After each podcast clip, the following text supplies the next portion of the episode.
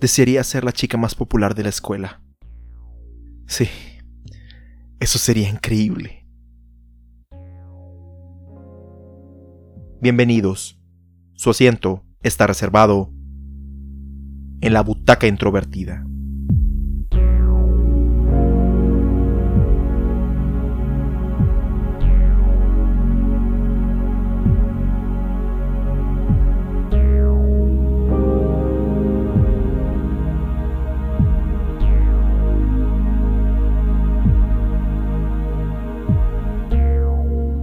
Wish Upon, también conocida como Siete Deseos, es una película estrenada en el año 2017, la cual fue escrita por Barbara Marshall, mientras que la dirección corrió a cargo de John R. Leonetti. Protagonizada por Joy King, Ki Hong Lee, Sidney Park, Shannon Purser y Ryan Philippe, cuenta la historia de Claire, una estudiante de preparatoria cuya vida está marcada por una tragedia familiar que ocurrió cuando era pequeña, hasta que un día se encuentra con una misteriosa caja que puede cumplirle todos sus deseos, lo cual parece ser un buen augurio para ella y quienes la rodean, hasta que comienza a ver las terribles consecuencias que ocurren cada vez que la utiliza. La palabra esmegma no es una que se utilice de manera natural en una conversación. Para quienes desconozcan su significado, el esmegma se refiere a la secreción sebácea que se acumula en los genitales masculinos, así como los femeninos, como un lubricante natural de ellos. Esta secreción no es mala por sí misma para el cuerpo humano, pero si la persona no tiene una buena higiene y dejamos que se acumule, puede convertirse en un nido de bacterias, así como causar malos olores. La primera vez que escuché esta palabra en un trabajo artístico fue en el webcómic titulado The Anime Club, escrito e ilustrado por Casey Green, donde Mort, el autonombrado líder del club de anime, les propone ver la cinta Smegma Princess al resto de los miembros, los cuales se muestran un poco renuentes o curiosos de verla, ya que pertenece al género pornográfico del medio en cuestión, también conocido generalmente como hentai. La situación y la palabra se utilizaban para hacer más cómicos y exagerados los intentos de Mort por defender la ficcional película pornográfica como una sublime obra de arte y justificar verla en un espacio público, como lo era en este caso la biblioteca local. La segunda vez que escuché esta palabra en un trabajo artístico fue en la película que hablaremos en este episodio. En una hermosa y soleada tarde de verano, Joanna Shannon se dispone a tirar un objeto envuelto en sábanas al bote de la basura, mientras su hija pequeña, Claire, sale a pasear en su bicicleta para asistir a un nido de pájaros junto a su perro Max. Joanna los ve con una expresión seria y se mete de nuevo a la casa. Después de una muy breve visita al nido, Claire regresa a su casa y busca a su madre, pero esta no le responde. La niña sube a la planta alta, donde lamentablemente presencia el momento exacto en el que su madre se ahorca ella misma y muere frente a sus ojos. Años más tarde, Claire, ya adolescente, despierta de una pesadilla donde recordaba este terrible evento en su vida, y se toma un tiempo para tranquilizarse mientras ve a su padre partir junto a su amigo hacia su trabajo. Aquí vemos la rutina matutina de Claire, donde se prepara para ir a la escuela en su bicicleta. Vemos que en el camino saluda a su vecina, la señora de Luca, y a su tío Agus, aunque en esta ocasión casi es atropellada por un grupo de jóvenes que la hacen caer y hacerse un raspón. Ya en la escuela, Claire se molesta de ver a su papá en la acera de enfrente, ya que le avergüenza su trabajo de recolección de basura y le dice que si se puede ir a otra parte, a lo que éste accede. Junto a sus amigas Meredith y June, Claire trata de colocar una lona que ella dibujó a mano, sin embargo, tanto es incomodada por un chico que le quiere tomar fotos por debajo de su falda, así como sufrir una agresión por parte de Darcy, quien no solo es la misma joven que casi la atropella, sino que sin justificación alguna, arruina el dibujo que tanto le costó hacer a Claire, aventándole una bebida encima, provocando que se entristezca profundamente.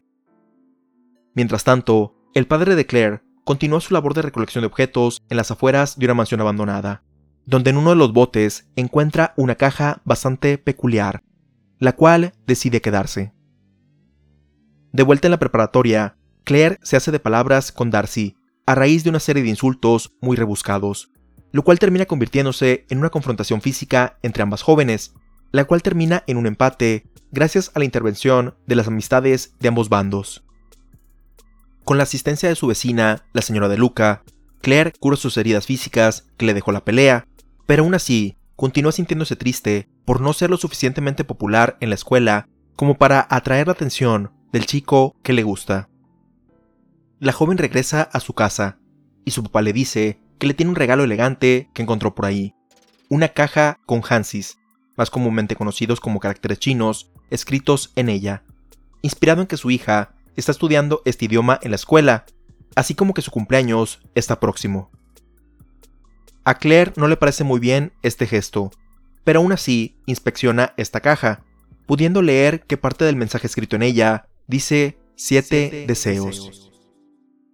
Momentos más tarde, sus amigas le piden que revise sus redes sociales, donde ve que Darcy publicó fotos no solo de la pelea que tuvieron, sino que también algunas que revelan la profesión del papá de Claire, lo que hace enfurecer a esta última. Curiosa por lo que leyó en la caja, Claire la toma en sus manos y pide como deseo que su rival se pudra. En ese momento no ocurre nada, pero esa misma noche la caja se abre sola, toca una melodía y se vuelve a cerrar. A la mañana siguiente, Darcy se despierta de una pijamada con sus amistades y se dirige al baño con la intención de prepararse para ir a la escuela. Sin embargo, se horroriza cuando descubre que gran parte de sus piernas y rostro se están pudriendo. Esta noticia alegra a las amigas de Claire, debido al constante abuso que han sufrido por parte de Darcy, mientras que la joven comienza a sospechar que esto tuvo que ver con la caja que le dio su papá. Lamentablemente, ese mismo día, Claire descubre que Max, el perro que le dio su madre, está muerto en el sótano de su propia casa. Al día siguiente, Claire le pide asistencia a su maestro de chino para que le ayude a descifrar el resto del mensaje que está grabado en la caja. Pero este le dice que los caracteres que aparecen en ella son muy antiguos, los cuales no son su especialidad. Para suerte de la protagonista, Ryan, un compañero de clase, le comenta que su prima le puede ayudar, ya que ella se especializa en chino antiguo, pero Claire no le hace mucho caso. Aún triste por la muerte de su perro, revisa sus redes sociales y entra al perfil de Paul, el chico que le gusta, y motivada por esto, toma la caja y desea que él se enamore perdidamente de ella, obteniendo resultados inmediatos al día siguiente, ya que éste súbitamente le presta mucha atención, algo que no ocurría desde que ambos estaban en la primaria. Tristemente, y de manera paralela a ese evento, el tío de Claire muere en su casa, al golpearse la cabeza dos veces, después de resbalarse dentro de su tina y luego levantarse e impactarse con la llave. Claire y su padre ven estas noticias en la televisión, lamentándose tanto por la tragedia, así como por el hecho de que probablemente no están incluidos en su testamento, por lo cual la joven decide utilizar su tercer deseo en que ella sea la única heredera de toda su fortuna, lo cual para su sorpresa ocurre inmediatamente. Ambos se mudan a la mansión del tío, y Claire invita a sus amigas a pasar un día juntas, yendo de compras a tiendas caras, a spas, a comer todo lo que quieran, etc. Esa misma noche, la caja se abre enfrente de Claire, y tristemente, la señora de Luca muere en un desafortunado accidente donde se le atora el cabello en el triturador de alimentos, provocando que se rompa el cuello por la presión ejercida. Claire comienza a tener pesadillas sobre su madre y la caja, lo que hace que se despierte por la noche, solo para descubrir que alguien la espía mientras duerme, pero no logra atrapar a su acosador. Al día siguiente en la escuela, Paul termina con su novia e inmediatamente va a proponerle a Claire que comiencen una relación, lo que la pone un tanto incómoda, pero a final de cuentas se alegra por esto. Más tarde, y motivada por la curiosidad de saber lo que dice la caja, acepta el trato de Ryan para ir con su prima experta en chino antiguo, por lo que ambos se dirigen a su departamento, aprovechando en el camino para encontrar que tienen un interés común con los multiversos. Al llegar a su destino, Gina, la prima de Ryan, les dice que este objeto es una versión de una tradicional caja de deseos, la cual dice en su exterior que tienes que tenerla en tus manos para pedir un deseo, pero que si la abandona, la pierde o la vende, aquello que se deseó se revertirá. Adicionalmente, descubren que tiene grabado el nombre de Lu Mei, el cual concuerda con la leyenda de una mujer del mismo nombre en 1910, cuya familia murió de hipotermia y deshidratación al ser colocados en cuarentena porque se creía que tenían la peste bubónica.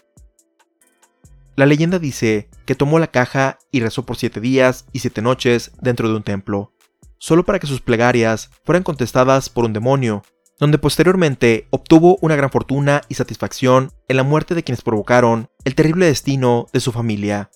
solo para cometer suicidio 12 años después. La única parte que no pueden descifrar es el final de la frase, cuando la, música, termina, por lo que Gina pide asistencia de un amigo suyo, pero que tardará en darle la respuesta, por lo que Claire y Ryan deciden retirarse. De camino a casa, Claire ve a su padre continuar con la recolección de basura, a pesar de que ahora son ricos, por lo que toma la caja y desea que él deje de avergonzarla, lo cual provoca que mejore su imagen y retome su carrera de músico. Esa misma noche, Gina recibe el resto de la traducción, y mientras intenta llamar a Ryan para prevenirlos, ella muere al tropezar y se empala con una escultura que tenía en su departamento. Ryan descubre el cuerpo de Gina días después, y le pregunta a Claire si ha estado pidiendo deseos, ya que la frase escrita en la caja dice, cuando la música se acaba, la deuda de sangre se paga. Por lo que la joven finge demencia y escapa de esa conversación. En la cafetería, Paul invita a Claire a sentarse con él, ante la sorpresa de sus amigas, pero es rechazada por el resto de los considerados populares, por lo que aún con la advertencia de Ryan, decide pedir otro deseo, en esta ocasión, ser la chica más popular de toda la escuela, lo cual funciona inmediatamente, al ser invitada a una fiesta y ser alabada por todos los asistentes, incluso quienes la molestaban y se burlaban de ella esa misma tarde así como ser besada por primera vez por Paul, aunque sigue siendo acosada por una figura misteriosa, la cual supone quiere la caja. Aun con todo lo que ha obtenido, Claire se siente triste, tanto porque descubre que la señora de Luca está muerta, así como que se ha apartado de sus amigas, por lo que les confiesa lo que supone que está pasando, y estas le reclaman por no pedir algo de beneficio para la humanidad, o al menos algo lindo para ellas. Claire siente que ya no debería pedir deseos, pero se niega a deshacerse de la caja, a pesar del consejo de sus amigas, lo cual continúa teniendo consecuencias, ya que descubre que Paul es quien la ha estado espiando mientras duerme, así como que Meredith muere al caer desde una enorme altura al interior de un elevador. Mientras Claire llora esta pérdida, Ryan le pide que la acompañe para mostrarle su investigación, donde ha descubierto que todas las personas involucradas con la caja tienen un terrible destino que termina con sus vidas. Ambos tratan de deshacerse de la caja, pero esta resulta ser indestructible. Claire decide poner la caja en un lugar seguro, en lo que decide qué hacer, mientras se va a dormir a la cama. Pero la despierta una de sus pesadillas, y enfrente de ella aparece Paul, quien decide cortarse las venas al seguir obsesionado con ella, y no aceptar que Claire ya no quiere ser su pareja. Decidida a ponerle fin a todo, Claire va por la caja, pero descubre que ya no está, y al ya no estar en su posesión, pierde la casa, la fortuna y la popularidad que obtuvo gracias a los deseos. Claire decide seguir su vida como si nada, hasta que descubre que Jun tiene la caja, y forcejea con ella para recuperarla, provocando que su amiga caiga por las escaleras. La joven huye de ahí con el objeto maldito, y, aunque sabe de las consecuencias, decide hacer otro deseo, que su madre nunca hubiera cometido suicidio. En ese momento, la casa se ilumina y escucha por primera vez en mucho tiempo la voz de su madre, así como de dos pequeñas niñas, las hermanas menores que nunca pudo tener, y junto a su padre, las cinco celebran el cumpleaños de Claire. Sin embargo, la fiesta es arruinada cuando Claire descubre una pintura de la caja hecha por su madre, deduciendo que esta fue la razón por la que se quitó la vida. Además de que en ese momento se escucha la melodía, y su padre es decapitado en un accidente justo afuera de su casa. En un desesperado intento por arreglar las cosas, Claire decide hacer su deseo final, pidiéndole a la caja regresar al momento de su vida previo a que su padre le regalara este objeto endemoniado. Es entonces que las cosas vuelven a ser como antes, y todos aquellos que murieron por los deseos están a salvo. Al final, Claire toma las medidas necesarias para que la caja no entre en su vida, acompañando a su papá a ir por ella, y pidiéndole a Ryan que no abra la bolsa donde la puso, que la entierre en donde nadie la puede encontrar. Esa conversación termina con ellos besándose, prometiendo salir a cenar y conversar sobre multiversos esa noche. Una feliz Claire cruza la calle para ir de regreso a la escuela, pero es atropellada por Darcy, perdiendo la vida instantáneamente. Y con ese trágico suceso, la película termina.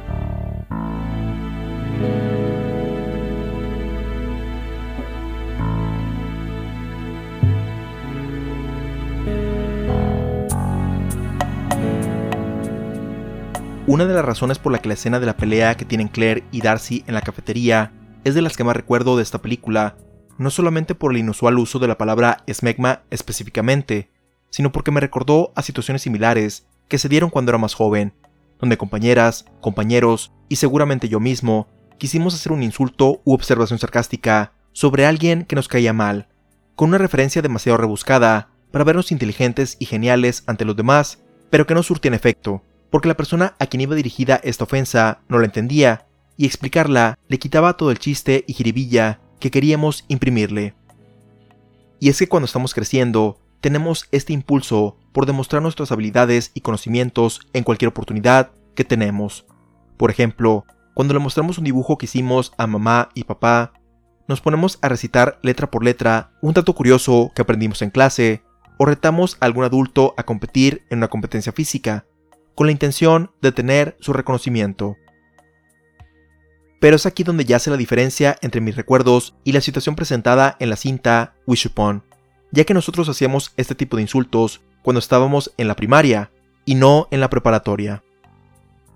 Pero bueno, digamos que esta situación puede darse en ese grado escolar, ya que tomando el contexto de la escena, es una confrontación típica del cine y televisión entre las llamadas Mean Girls y la protagonista inteligente pero impopular, donde se quiere hacer ver mejor a esta última. Aún así, no siento que la escena funcione, porque la referencia es demasiado abstracta como para ser tomada tan a pecho por Darcy y obtener la reacción que tuvo, en lugar de ignorar los comentarios de Claire y sus amigas. Pero supongamos que este insulto sí le caló de verdad, como para empezar una pelea. Aún así siento que la escena no funciona del todo, porque a final de cuentas, Claire es la que queda en ridículo por toda esta situación al final del día. Podríamos justificar que cumple con el propósito de demostrar que no importa lo que haga, Claire nunca será popular en su escuela. Pero creo que eso ya había quedado bastante claro con toda la introducción y el recorrido de su casa a la escuela. Adicionalmente, una escena donde alguien quiere decir un insulto rebuscado que tiene que sobreexplicar es para ridiculizar a quien lo dice, siendo esta o este el villano de la trama, o en su defecto, el personaje de broma.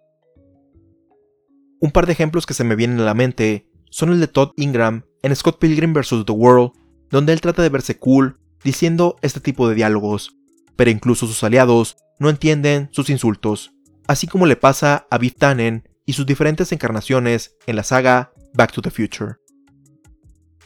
Incluso a este último, su versión del futuro le insiste que deje de hacer esos comentarios y busque mejores insultos, ya que solo queda mal cada vez que los dice. Pero volviendo a Wishbone, esta escena es un buen ejemplo de cómo la cinta no se decide por el tono de su historia, tomándose en serio algunos momentos que resultan cómicos y viceversa. Tomemos como referencia la escena inicial, donde se contrastan los buenos momentos entre Claire y su mamá con la tragedia que ocurre frente a los ojos de la pequeña.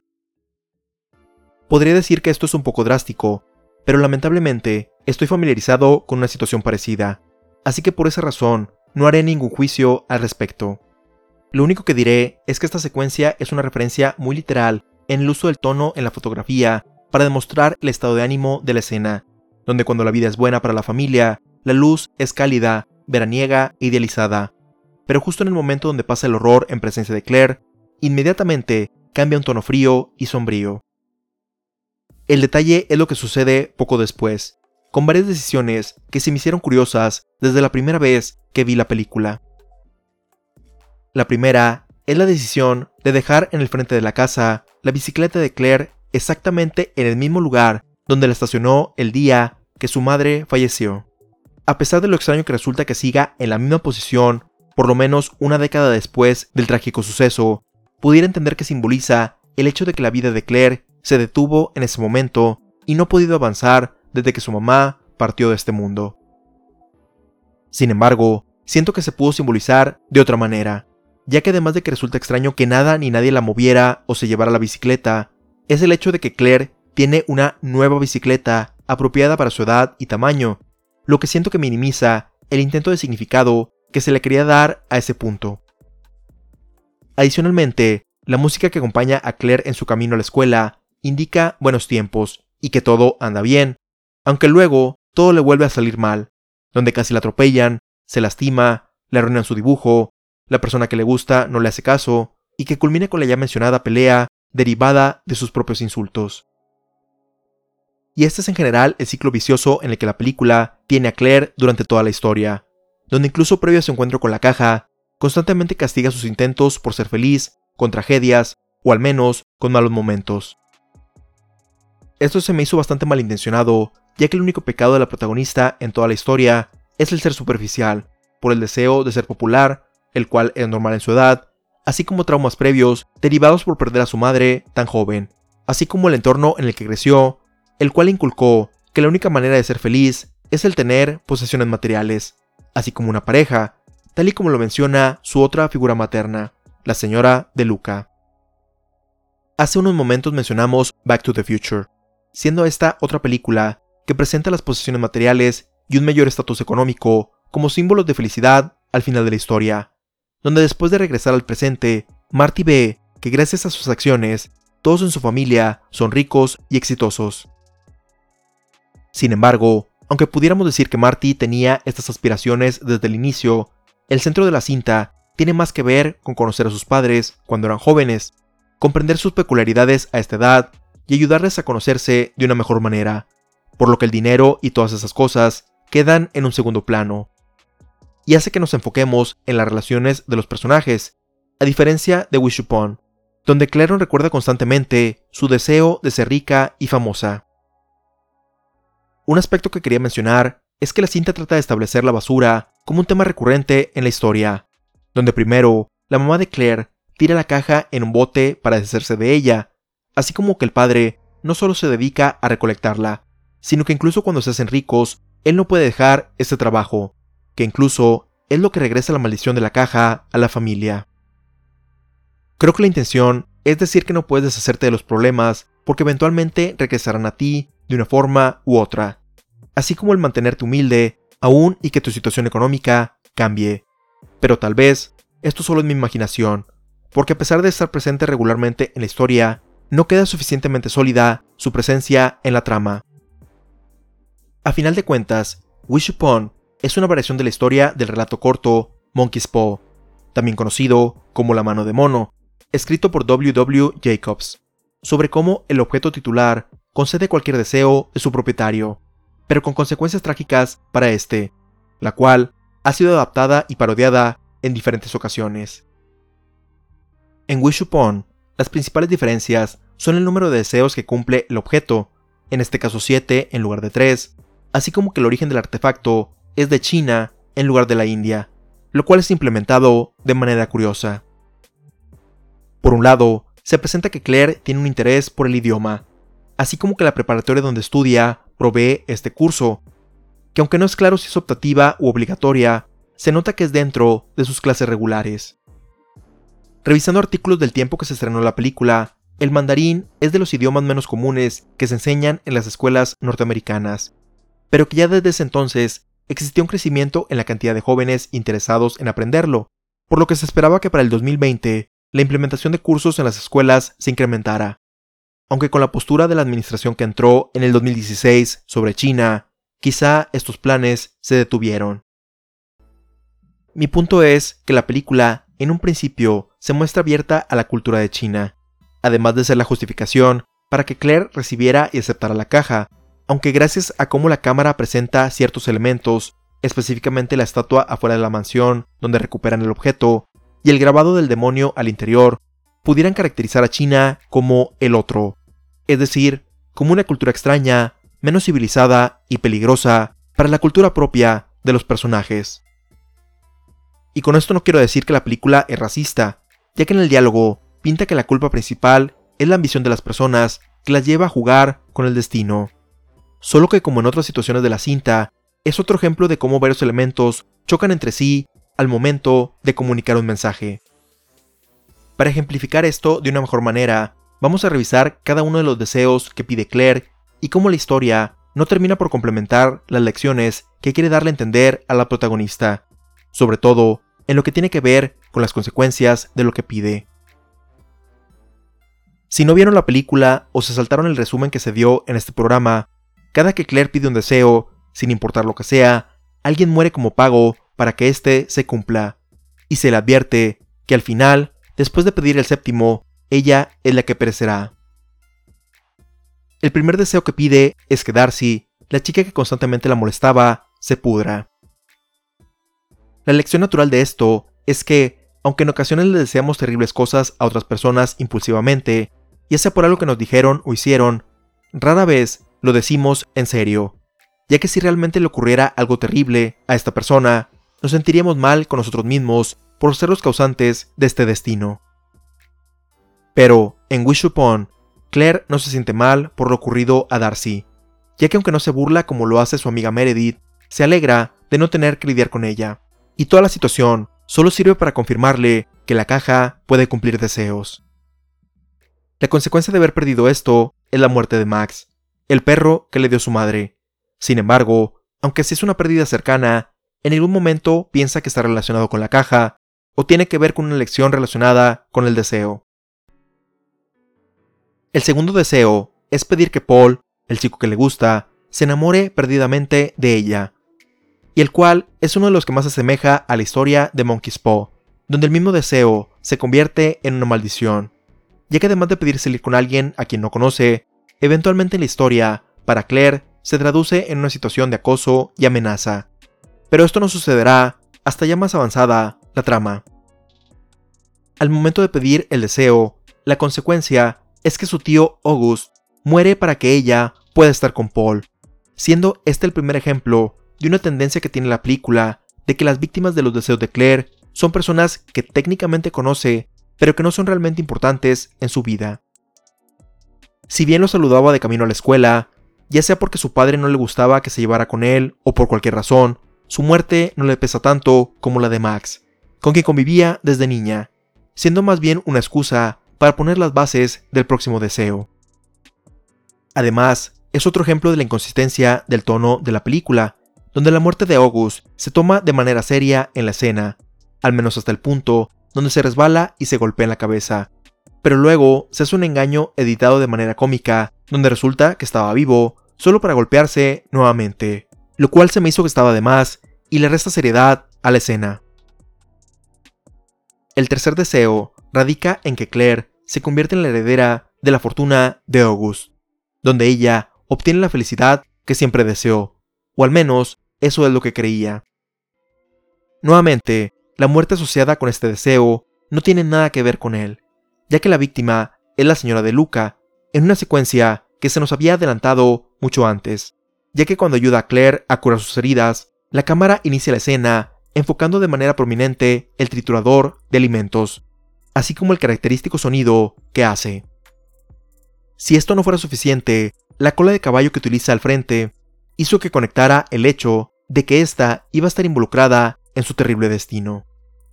Siento que aquí se pudo dar la oportunidad de unir más directamente uno de los deseos con las muertes, ya que habría sido más apropiado poner la escena de la señora de Luca en el deseo relacionado con que alguien se enamorara de Claire, porque la vecina era quien la motivaba a hablarle. Además, Claire no se da cuenta de que sus actos tienen consecuencias hasta mucho más adelante en la historia, cuando va a buscarla a su casa después de varios días de fallecida. Secuencia que siento que se grabó después de hacer funciones de prueba con la audiencia y que alguien mencionó que se habían olvidado de que la protagonista se enterara de la muerte, o en su defecto, la persona encargada de la edición no encontró un mejor lugar para ponerla antes. Por último, y en algo que no tiene nada que ver con la película en sí, me dio gusto ver a Cherlyn Fenn en escena, ya que no la había visto en algo más, fuera de la serie original de Twin Peaks y el regreso de esta misma unos meses antes ese mismo año. Volviendo a Wish Upon, el cuarto deseo es quizá el más raro en todos los aspectos, ya que Claire pide que su padre se vuelva una persona más genial, con la intención de que no la avergüence, lo cual se puede entender por la edad del personaje, pero es algo muy abstracto y solo se traduce en que deje de trabajar en la basura y toque el saxofón, pero nada de su personalidad se modifica. A cambio de esto, Gina, quien le ayudó a descifrar más sobre el misterio de la caja, es quien muere para que su papá sea cool. Curiosamente, a pesar de que es la persona menos cercana a ella y solo la conoció un día, es la que provoca que Claire comience a darse cuenta de las consecuencias de sus acciones, gracias al reclamo de Ryan, su compañero de clase. Un detalle curioso que me di cuenta en esta ocasión que la vi para este episodio es que una de las transiciones de la película en este punto de la historia, aproximadamente en el minuto 43, utiliza una toma de la ciudad donde ocurren los eventos para conectar las escenas. Esto es bastante común en el cine, ya sea que sean tomas hechas por la producción o que se tomen de un banco de videos, esto último principalmente en una producción independiente o de bajo presupuesto. Pero lo que me llamó la atención de esta transición en Wish Upon es que no estaba en la misma resolución que el resto de la película, lo cual originalmente pensé que se debía a un ajuste por la conexión de internet común de los servicios de streaming, en este caso Google Movies, pero después de revisarlo varias veces, me di cuenta que así era la toma. Esto no quiere decir que sea un detalle que arruine completamente la película y que sea mala solo por esto, solo me recordó a todas esas ocasiones donde me tocó buscar videos de stock para proyectos, pero que tuve que descartar por no estar en la resolución deseada, o en algunas ocasiones traté de adaptarlo de la mejor manera para que no se notara, por lo que empatizo completamente con la persona encargada de la edición. En su defensa, diré que este no fue un detalle que noté cuando originalmente vi la película en el cine. Regresando a los deseos, a pesar de que Claire ya está consciente de que sus actos tienen consecuencias y que alguien va a morir independientemente de lo que pida, ella decide solicitarle la caja, convertirse en la chica más popular de la escuela, ya que a pesar de ser rica y estar con el chico de sus sueños, eso no es suficiente para ser feliz. Esta junto con la siguiente es quizá la muerte más relacionada con el deseo, así como el golpe de realidad que necesitaba Claire, ya que la víctima es una de sus amigas más cercanas, cuya relación había descuidado por su nuevo estatus de popularidad. Sin embargo, aquí es donde se presentan algunas inconsistencias con las reglas establecidas de la caja, ya que usualmente en el momento que suena la música en su interior, se cumple tanto el deseo como la muerte. Pero en esta ocasión, primero Claire se hace popular, y después de mucho tiempo es cuando ocurre la tragedia con Meredith,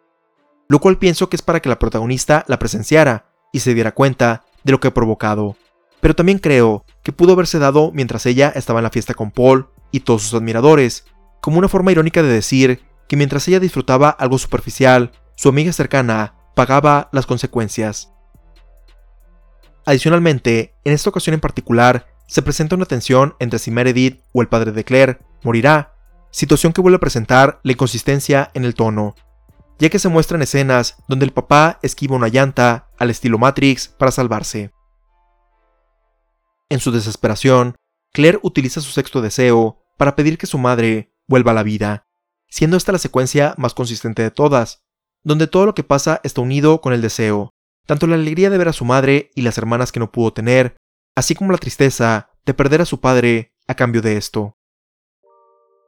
Por último, Claire decide utilizar su último deseo para volver al momento previo de tener la caja, haciendo que todas las muertes se anulen y aprendiendo a valorar la vida que tiene en la actualidad. Se entiende que Claire es la excepción a la regla, ya que nadie había tomado la decisión de pedir algo que no los beneficiara, lo cual es la moraleja común en ese tipo de historias, pero aún así es castigada con la muerte por todo lo que pasó. Y no es que tenga problemas con que una película tenga un final trágico, es solo que se me hizo que castigó a alguien a pesar de que aprendió su lección. Se pudiera tomar como justificación que la cinta toca el tema de los multiversos, y que aunque las personas volvieron a la vida en esta realidad, aún así, Claire causó la muerte en la anterior, pero aún así, siento que fue demasiado. Para no perder la costumbre, la película cierra con el rostro sin vida de Claire, para luego dar pie a una secuencia de créditos finales dinámica con una canción prendida mostrando de manera creativa todas las muertes de la cinta, nuevamente cambiando drásticamente el tono que quiere transmitirnos. Y a pesar de todas estas inconsistencias, días después de verla en el cine, y aún ahora, sigo pensando en esta película, principalmente porque pienso en cómo toma una premisa clásica y con la moraleja universal de ten cuidado con lo que deseas, y luego implementa todas estas decisiones que hacen que el mensaje que se quiere transmitir se cruce constantemente. A pesar de que se han mencionado comentarios negativos sobre la película en este episodio, la realidad es que la considero bastante entretenida en ciertos aspectos, como las situaciones exageradas en las que se ponen los personajes, así como la actuación de Joey King, quien aunque no es revolucionaria ni nada por el estilo, refleja con su rostro muy bien aspectos sutiles sin necesidad de decirlos, lo que se ha traducido a que no solo trabaje en cintas del género de terror, sino también en películas románticas como la trilogía del stand de los besos así como dramas, tales como la serie The Act. Quizá ya lo he mencionado en episodios anteriores, pero de vez en cuando es importante ver cintas como Wish Upon, donde gracias a sus fallas podemos tener un ejercicio creativo para entender las razones detrás de las decisiones, así como tener una mayor apreciación de aquellas obras sobresalientes en el mundo del cine y la televisión.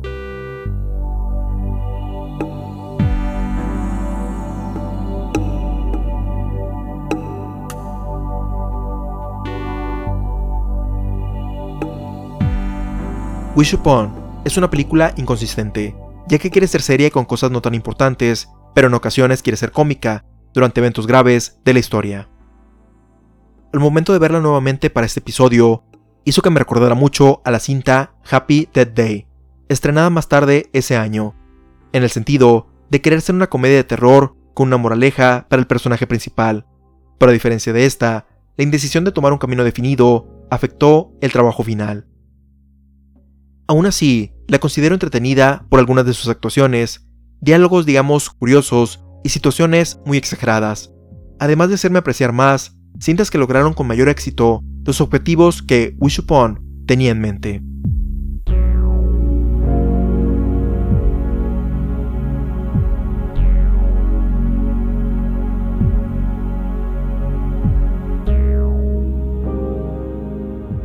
Te recordamos que puedes compartirnos tus opiniones, ideas, sugerencias y comentarios sobre Wish Upon